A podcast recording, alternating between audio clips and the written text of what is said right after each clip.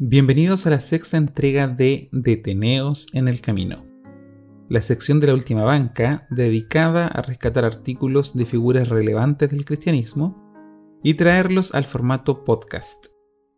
Seguimos con artículos del pastor Willis Hoover, fundador del pentecostalismo criollo, trayendo en esta ocasión los errores.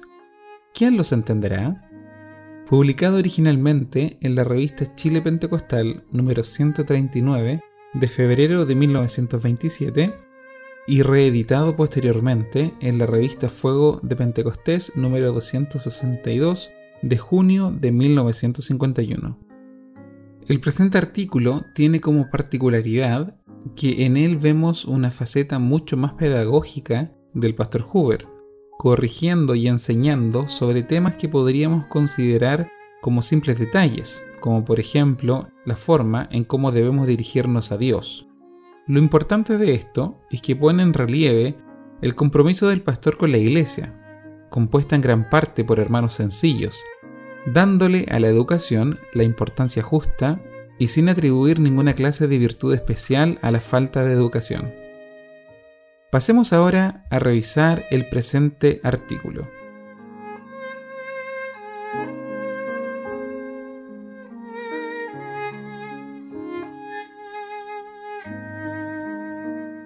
Los errores. ¿Quién los entenderá? ¿Quién quiere estar en error? Nadie, por seguro. Pero somos propensos a pensar que es otro que está en error y no nosotros. Por eso el salmista parece reconocer la dificultad que hay que uno realmente entiende reconozca que él mismo estaba en error. Y acto continuo clama, líbrame de ellos aún de los que me son ocultos. Dado lo limitado de nuestro entendimiento, no hay cosa más fácil que caer en error. Por lo tanto, como dijo Cristo, velad y orad para que no entréis en tentación.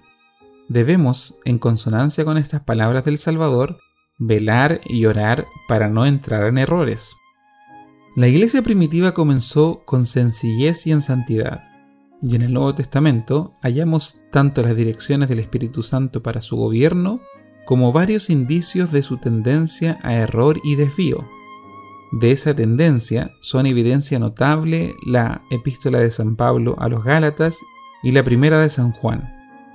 Juan, en el primer capítulo, tres veces corrige a los que habían caído en error, citando sus palabras con este preámbulo. Si dijéremos, etc. Es tan notable que esos dijéremos de los hombres vienen siempre casi para desvirtuar o torcer la palabra de Dios, que se puede decir francamente que es el diablo que los inspira. Digamos pues que Dios da mandamientos el diablo da argumentos. Observemos lo que pasó en el huerto del Edén. El sencillo y terminante no comerás perdió todo su valor ante las sutilezas, los argumentos del diablo. Nuestros primeros padres comieron y he aquí la catástrofe del universo. Observemos la iglesia romana.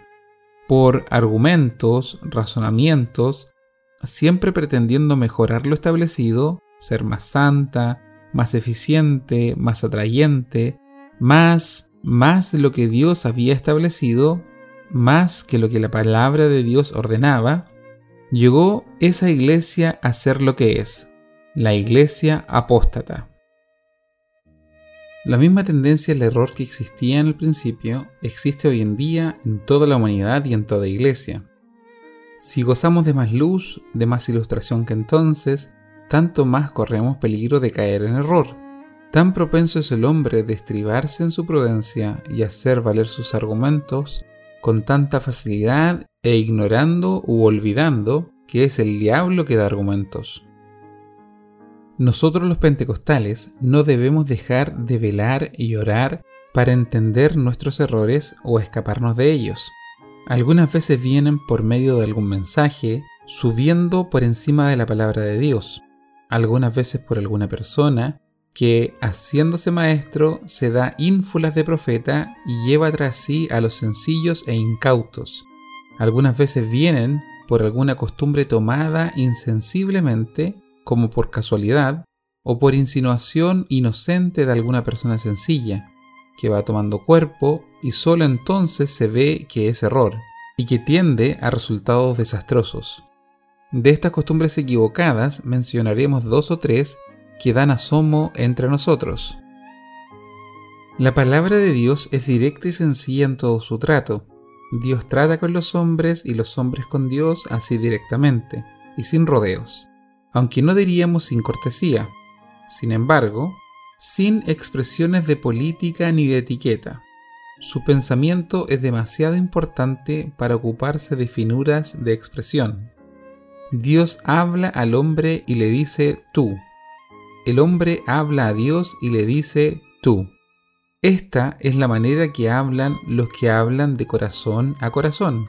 Entre los hombres, la etiqueta, la política, la posición social, la dignidad de puestos de autoridad son manifestadas por expresiones como usted, usía, vos, vuestra merced. No se halla nada de eso en la palabra de Dios. Pero si miramos la Iglesia Católica Romana, veremos cómo este estilo artificial y superficial ha dominado el uso. Entre nosotros, en estos años, algunas veces se oyen personas en oración dirigirse a Dios como usted, bendíganos Señor, en lugar de bendícenos Señor, su reino en lugar de tu reino, y otras expresiones semejantes. Es probable que esto es por casualidad o por una idea errónea de que debemos cortesía a Dios. Pero Cristo debe saber qué es lo que debemos a Dios en esta materia. Y cuando enseñó a sus discípulos a orar, podría habernos dicho, Padre nuestro que estás en los cielos, santificado sea su nombre, etc. Pero no lo hizo, sino dijo, que estás en los cielos, santificado sea tu nombre. Haremos bien en atenernos a la palabra de Dios en esto, como en toda cosa. San Pablo nos enseña a no pensar más allá de lo que está escrito. Nos puede parecernos poca cosa esta, pero debemos ser avisados de que todo error entra por poca cosa. Y cuando se dice poca cosa como disculpa por su uso, está empleando uno de los argumentos del diablo para anular uno de los mandamientos de Dios. ¿Será correcta la palabra de Dios? ¿Será suficiente la palabra de Dios? Si es así, ¿con qué objeto se introduce otra cosa? Hay otra cosa que con completa sencillez e inocencia ha entrado y va tomando proporciones entre nosotros. Una costumbre que encierra error y conduce a mal entendimientos a la vez que es incorrecto conforme a la gramática y al diccionario y al buen uso del idioma. Si bien no queremos dar demasiada importancia a la educación o a la elocuencia en el hablar, con todo es propio de un cristiano y es nuestro deseo usar un lenguaje correcto hasta donde tengamos luz, y no atribuimos ninguna virtud a la falta de educación que ha sido la suerte de los pobres a quienes ha sido anunciado el Evangelio. Desde luego, dejemos que la gramática nos corrija sin robarnos nuestra sencillez. Refiero a la costumbre de decir pastora cuando se habla de la esposa del pastor. Algunos hermanos sencillos y cariñosos han pensado honrar más a la esposa del pastor y han usado un argumento, sin la menor idea de que es error. Pero si aplicamos el mismo argumento con el carpintero, zapatero, albañil, juez, etc., veremos que carpintera, zapatera, albañila, jueza, intendenta no corresponden a las esposas de estas personas, ni tampoco pastora a la esposa del pastor. Ahora, esto no es decir que una mujer no podría ejercer cualquiera o todos estos oficios y profesiones. Sí, podría, pero si lo hace, lo hace no por ser esposa, sino por tener aprendido el oficio, o por nombramiento a tal o cual dignidad en su persona. La esposa del prefecto de policía podría ayudar mucho a su esposo en distintas maneras en su trabajo pero nunca se le ocurriría decirla perfecta. Alguno dirá, ¿y no respeta usted a la esposa del pastor? Por supuesto, pero se puede respetar sin caer en un error que no carece del todo de absurdo. El pastor es llamado y nombrado por ver en él aptitudes, dones, gracia. En cambio su esposa puede que su vida alcance o no para llenar los dones y gracia y puede que carezca en absoluto de todo aquello. Pero siempre es esposa del pastor. Ni en un caso ni en el otro es pastora. Si es de las primeras mencionadas, bendita sea. Si de las últimas, es de sentir. Puede ser de cualquier grado entre los dos extremos, lo que es más común. El título de pastor encierra atribuciones y responsabilidades, y al dar ese título, la esposa del pastor es natural que algo de esas atribuciones se entiendan. Pero esto no cabe nunca por el hecho de ser la esposa del pastor. Si en algún caso excepcional tuviera alguna de estas atribuciones por su utilidad y aún por reconocimiento, con todo, habiendo pastor, esas atribuciones serían de ayudante, y al ayudante del pastor no se le ocurre decirle pastor, sino designarle como es, ayudante del pastor. Igual cosa debe hacerse con la esposa del pastor, designarla como tal. Una esposa, conforme a las escrituras, es una ayuda idónea al hombre como hombre. Atiende a su persona, a su casa, a su familia, le apoya, le favorece, hace que sus responsabilidades y sus faenas le sean más llevaderas por los consuelos de su compañía. Esto se refiere a toda esposa. Creo haber bien en transcribir aquí lo que el Espíritu Santo, por boca de San Pedro, habla acerca de esta sagrada relación.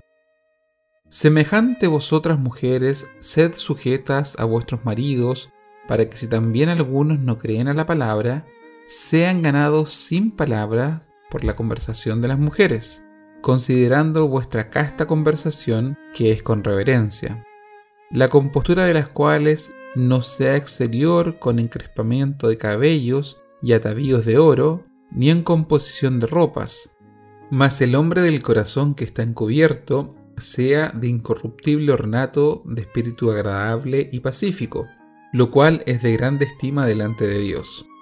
Porque así también se ataviaban en el tiempo antiguo aquellas santas mujeres que esperaban en Dios, estando sujetas a sus propios maridos, al modo que Sara obedecía a Abraham, llamándole al Señor, de la cual vosotras sois hechas hijas, haciendo bien y no siendo amedrentadas de ningún pavor.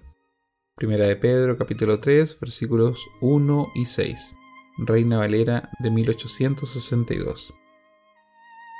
Esto también se habla de toda esposa cristiana, y cuando una esposa llena de todos estos requisitos escriturales está cumpliendo su misión. No dice nada de los detalles de su actuación como esposa de carpintero, zapatero, juez, presidente o pastor, pero sí habla del espíritu de su relación con su marido y con su prójimo. Si se llena de estos requisitos primero, todo lo demás estará muy bien. Aquí se habla de reverencia y obediencia a sus maridos, de modestia de vestuario, de santa conversación, como el medio de ayudar a los maridos en la salvación de las almas. Porque dice con toda claridad que puede haber que algunos no creerán la palabra, que pueden ser ganados por la conversación de las mujeres. Y cuando dice conversación, no quiere decir solamente las palabras que hablen, sino todo el proceder de su vida. En la iglesia, el pastor corrige, ordena, predica, enseña. La esposa, más que ninguna otra persona en la iglesia, está llamada a ser apoyo en secundar sus enseñanzas bíblicas con una muestra esmerada de estas enseñanzas en su vida. ¿Habla él de mansedumbre? ¿Quién como ella debe honrar a su marido y sus enseñanzas mostrando la mansedumbre en su vida? ¿Habla él de pacificadores? ¿Quién como ella debe sostenerle las manos sembrando paz, amor, dulzura? ¿Habla él de ser llevado como oveja al matadero? ¿Quién como ella debe no abrir su boca sino remitir la causa al que juzga justamente? ¿Habla él del uso de la lengua? ¿quién como ella debe tener en su boca la ley de benignidad? ¿Habla él de modestia y de la sencillez? ¿Quién como ella debe ser un vivo ejemplo de todo lo que él predique? Esta es la noble lealtad de una mujer cristiana. Esto es ser ayuda idónea. Ahora, en la iglesia el pastor echa mano a personas aptas para colaborar con él. Hombres, mujeres, jóvenes, mayores, según la gracia y la aptitud de cada uno para el trabajo que se presenta. Muchos de ellos están así ocupados. Si la esposa del pastor goza de esa gracia y de esas aptitudes en mayor grado que otras personas, como algunas veces sucede y en otras no, y por eso se le encomiende trabajos correspondientes, bien está, pero no por eso es pastora, ni participa de las atribuciones del pastor, sino es una obrera fiel entre muchas, y si es más fiel que otras, eso solamente es lógico, por lo cerca que está del pastor. Sé que esta costumbre ha nacido en un cariño y aprecio de estas nobles mujeres que han hecho mucho en la extensión del reino de Cristo. Pero con todo, es una equivocación y error de gramática, y estas palabras están escritas para corregirlo en el espíritu de amor. Nuestra seguridad está en permanecer en la sencillez. Ni los pastores toman para sí el título que en toda otra iglesia se usa, y aún en corrección, el de reverendo. Huyamos siempre de toda pretensión y nosotros los pastores hagamos nuestra parte para encaminar a nuestros hijos espirituales en el camino de la humildad, acompañándoles siempre en este dulce y seguro camino.